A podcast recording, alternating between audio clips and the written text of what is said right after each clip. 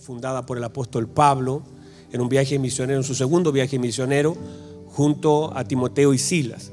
Sin embargo, ocurrieron algunas situaciones a lo largo de lo que él hizo que hicieron que el apóstol Pablo tuviera que salir rápidamente. De hecho, hubo una persecución a causa de lo que él estaba haciendo. Esta persecución llevó a que el apóstol Pablo dejara abruptamente el lugar donde estaba predicando. Y con eso juntamente le generó un dolor muy profundo en su corazón y trató constantemente de regresar a ese lugar. Pero él dice en el capítulo 2, por ahí, versículo 18, que siempre tenía oposición. Porque lo decíamos en la mañana que en la medida que queramos servir a Dios, siempre habrá oposición.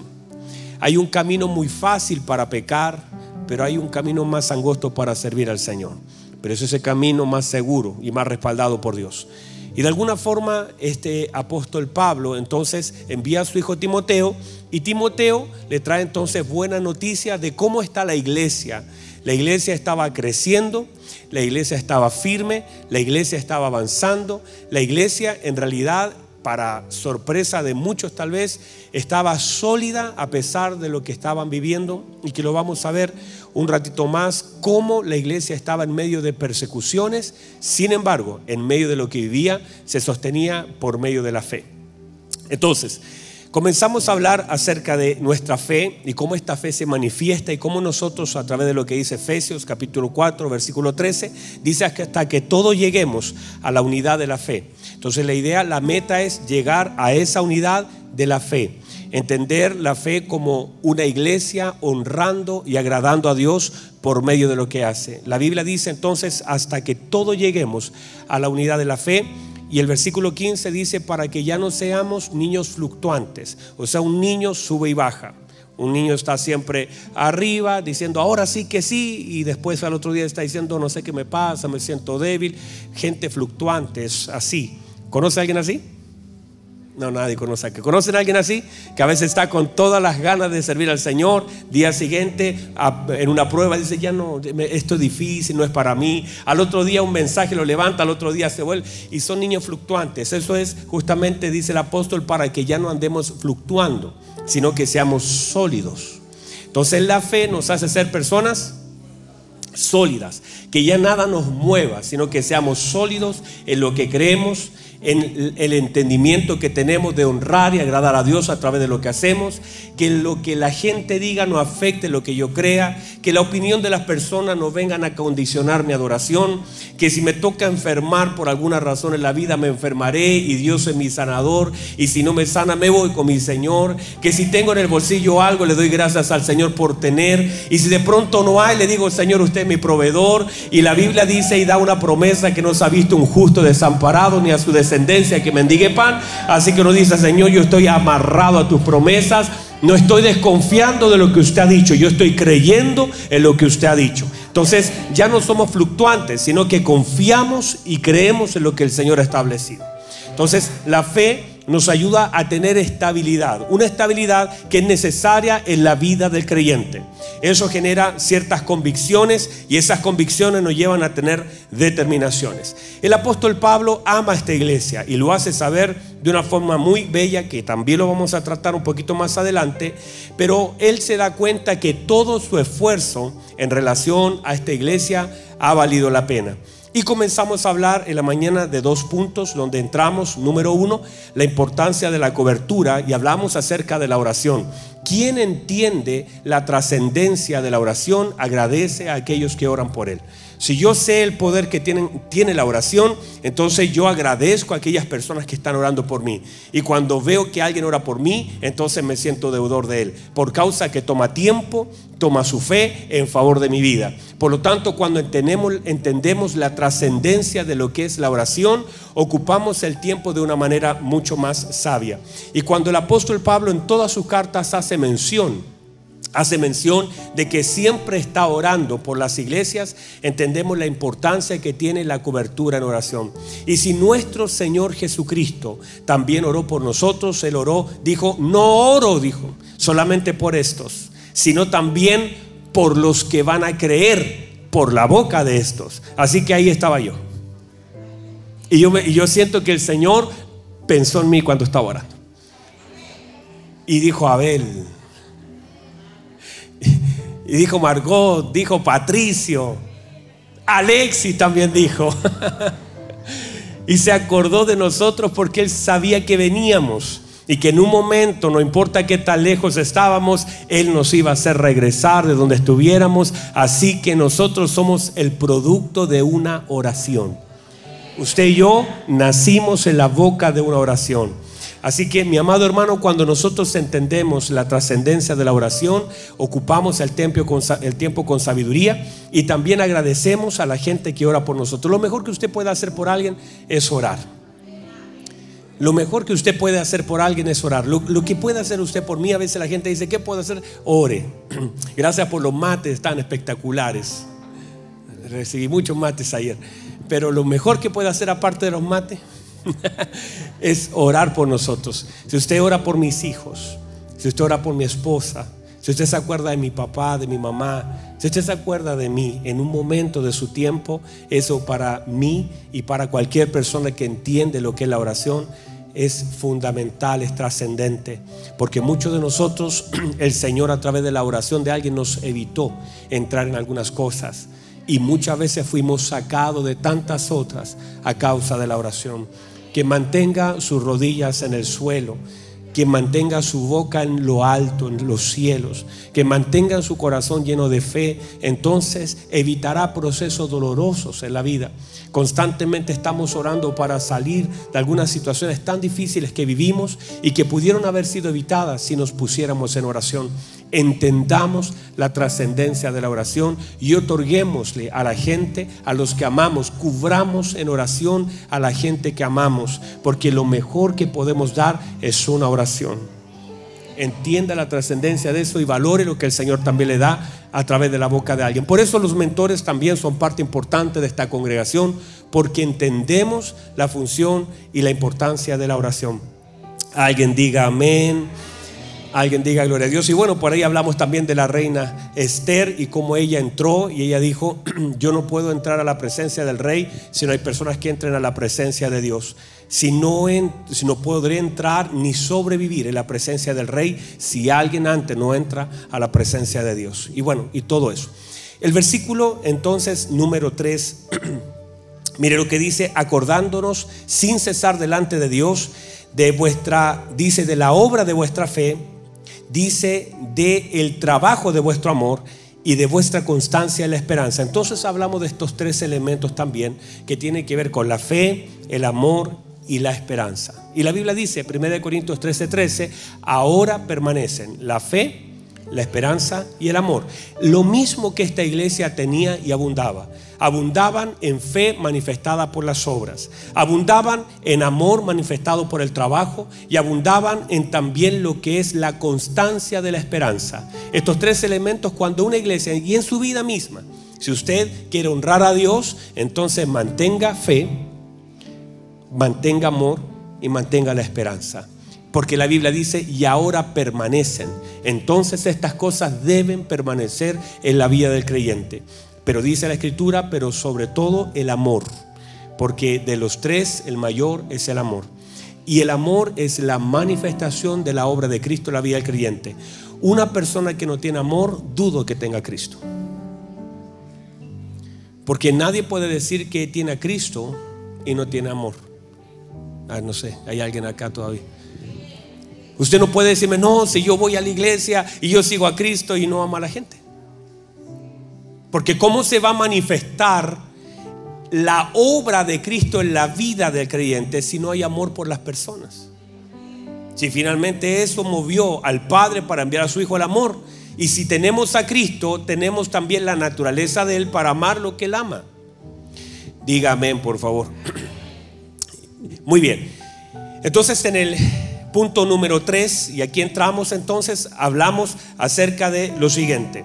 De ciertas formas, mire por favor, el versículo 5 dice, pues nuestro evangelio no llegó a vosotros en palabras solamente, sino también en poder, en el Espíritu Santo y en plena certidumbre. ¿En plena qué?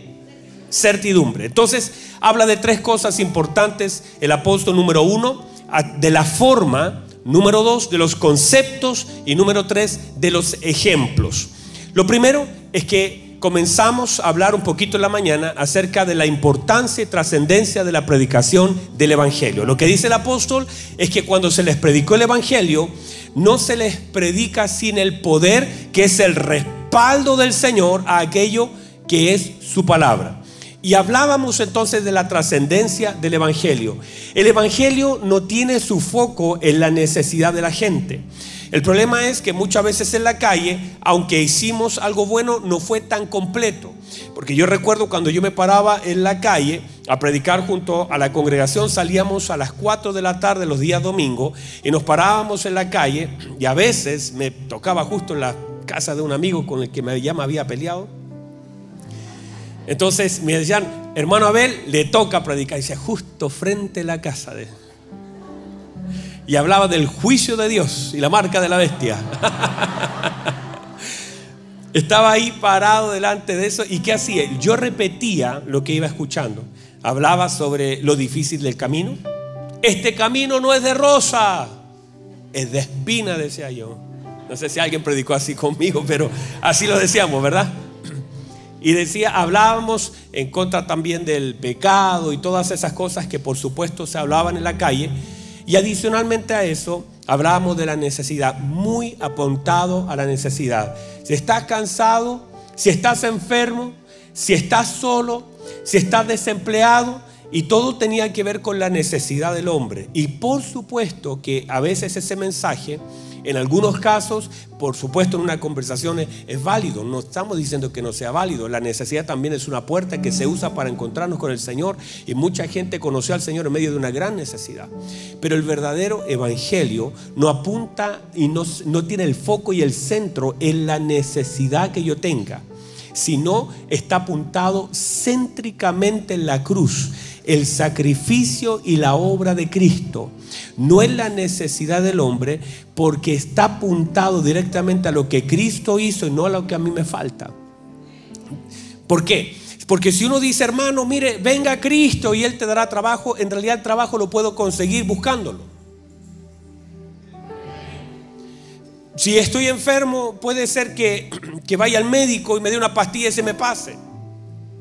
Pero hay algo que el Evangelio viene a resolver, que no lo va a resolver una pastilla, no lo va a resolver un compañero de trabajo ni un título universitario.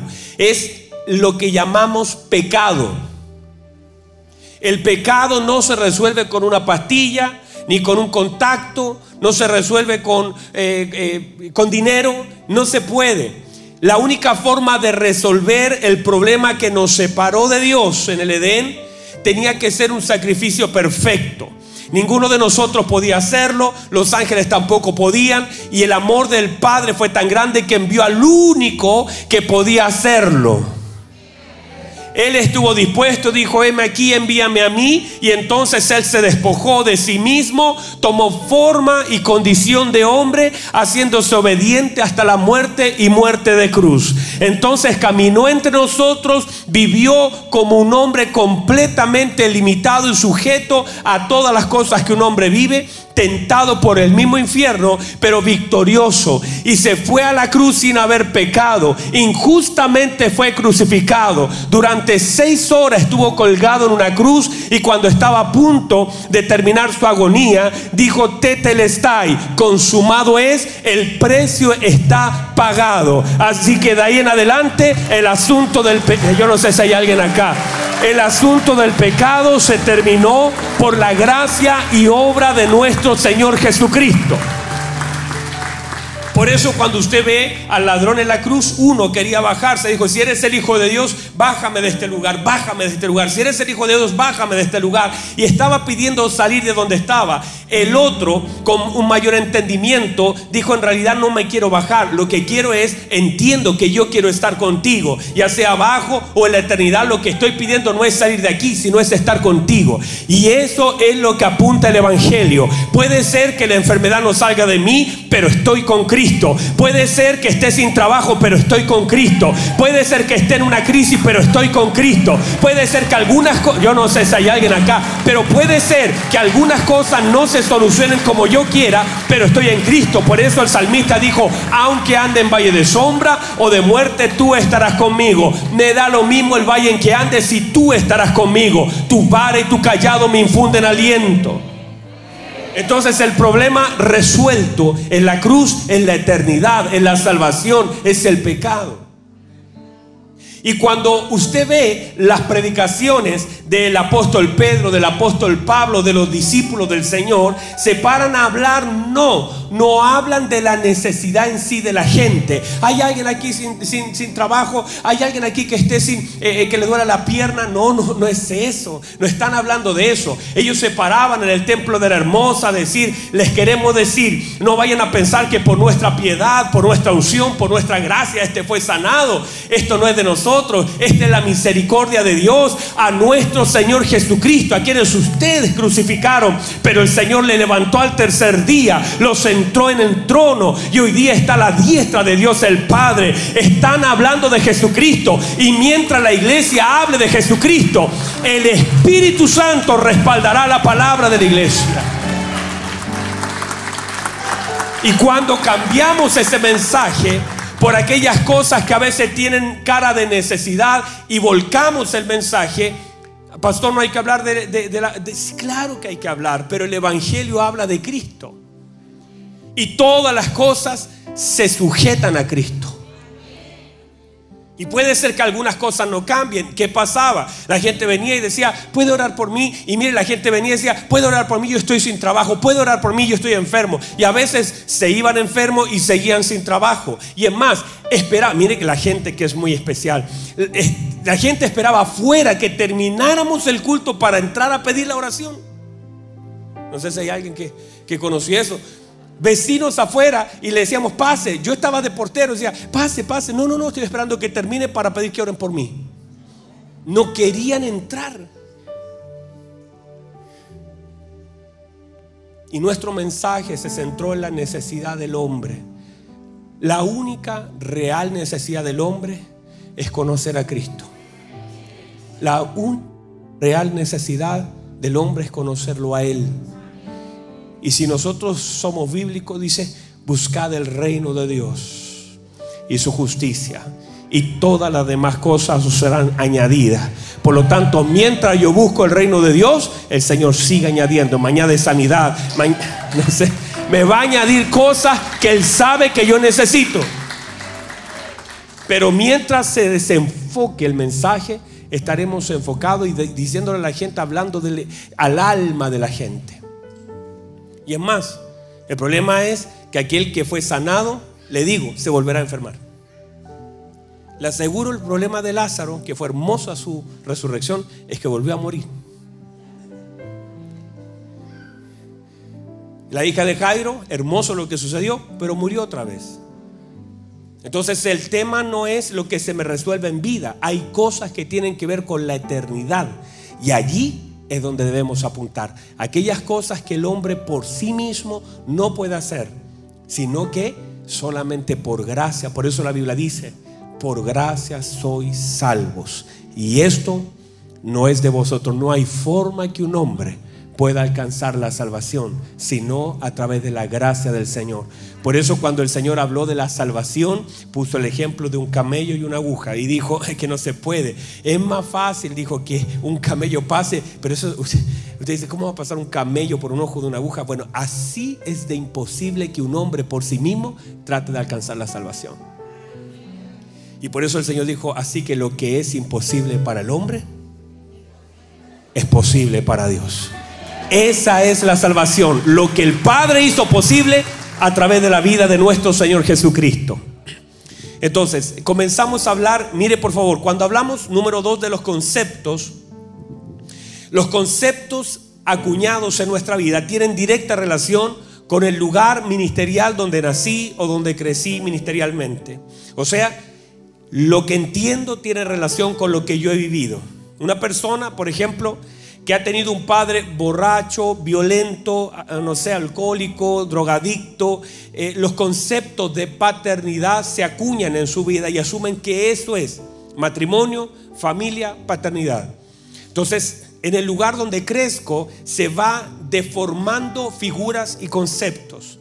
Conceptos que el Señor quiere redimir en nuestra vida. Vamos otra vez. Conceptos que el Señor quiere redimir en nuestra vida. Algunas cosas que para nosotros son así. Y bueno, como es así, no hago ni siquiera el intento de cambiar. Entonces muchos conceptos ministeriales que hay en nuestra vida también tienen mucha relación con la casa donde nosotros nacimos.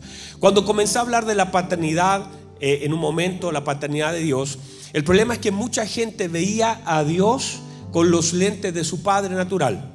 Entonces veían eh, también al Señor como el Señor, que, eh, terrible, que, miedo, que terror, y, y, en realidad no tenían la confianza de poder hablarle como un hijo hablándole a su Padre.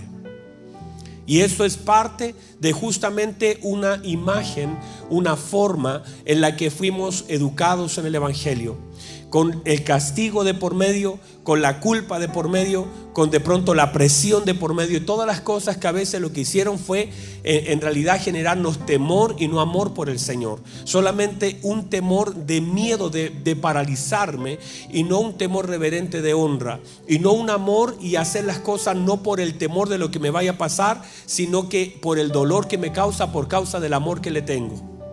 No sé si se entendió pero es, uno puede hacer cosas, ¿cierto? Yo puedo decir, eh, no voy a engañar a mi esposa porque me voy a ir al infierno, o decir, amo tanto a Dios y amo tanto a mi esposa que no importa cuántas cosas hayan de ofrecimiento, situaciones que se puedan dar, temo a mi Señor, amo a mi esposa. Y no caigo no por la falta de tentación, sino por el profundo amor y las convicciones, por la honra que uno tiene hacia la persona que ama. Entonces ahí uno cambia el, tema y no está mirando porque la gente a veces cuando pecaba miraba la consecuencia del pecado. No lo voy a hacer por causa de lo que me va a pasar y claro, hay cosas que tienen que ver con la consecuencia, pero llega un momento cuando no lo haces por lo que te va a pasar, sino por el profundo amor que tienes por Dios y la honra que tienes a Él. Y ahora la naturaleza en la que estás pelea con los pecados que el diablo te ofrece. Antes podíamos estar revolcándonos en lo que queríamos, ahora ya no, porque la naturaleza no fue cambiada. Y ahora lo que antes era un deleite, ahora es un dolor el poder hacerlo. Nunca más el apóstol Pablo arrastró a nadie por fuera, mató a nadie porque su naturaleza había cambiado. Ahora está abrazando, amando a aquellos que antes arrastraba. Ahora está edificando a la iglesia, ahora lo están golpeando a él, ahora lo están criticando a él y él dice todo lo soporto por amor a Cristo. Entonces usted ve una naturaleza completamente cambiada.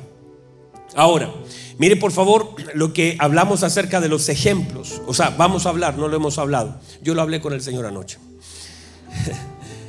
Hablando de los ejemplos acerca de esta hermosa paternidad ministerial. Pablo cuando llega, llegaron a Tesalónica, dice que por el amor como a hijos deseados.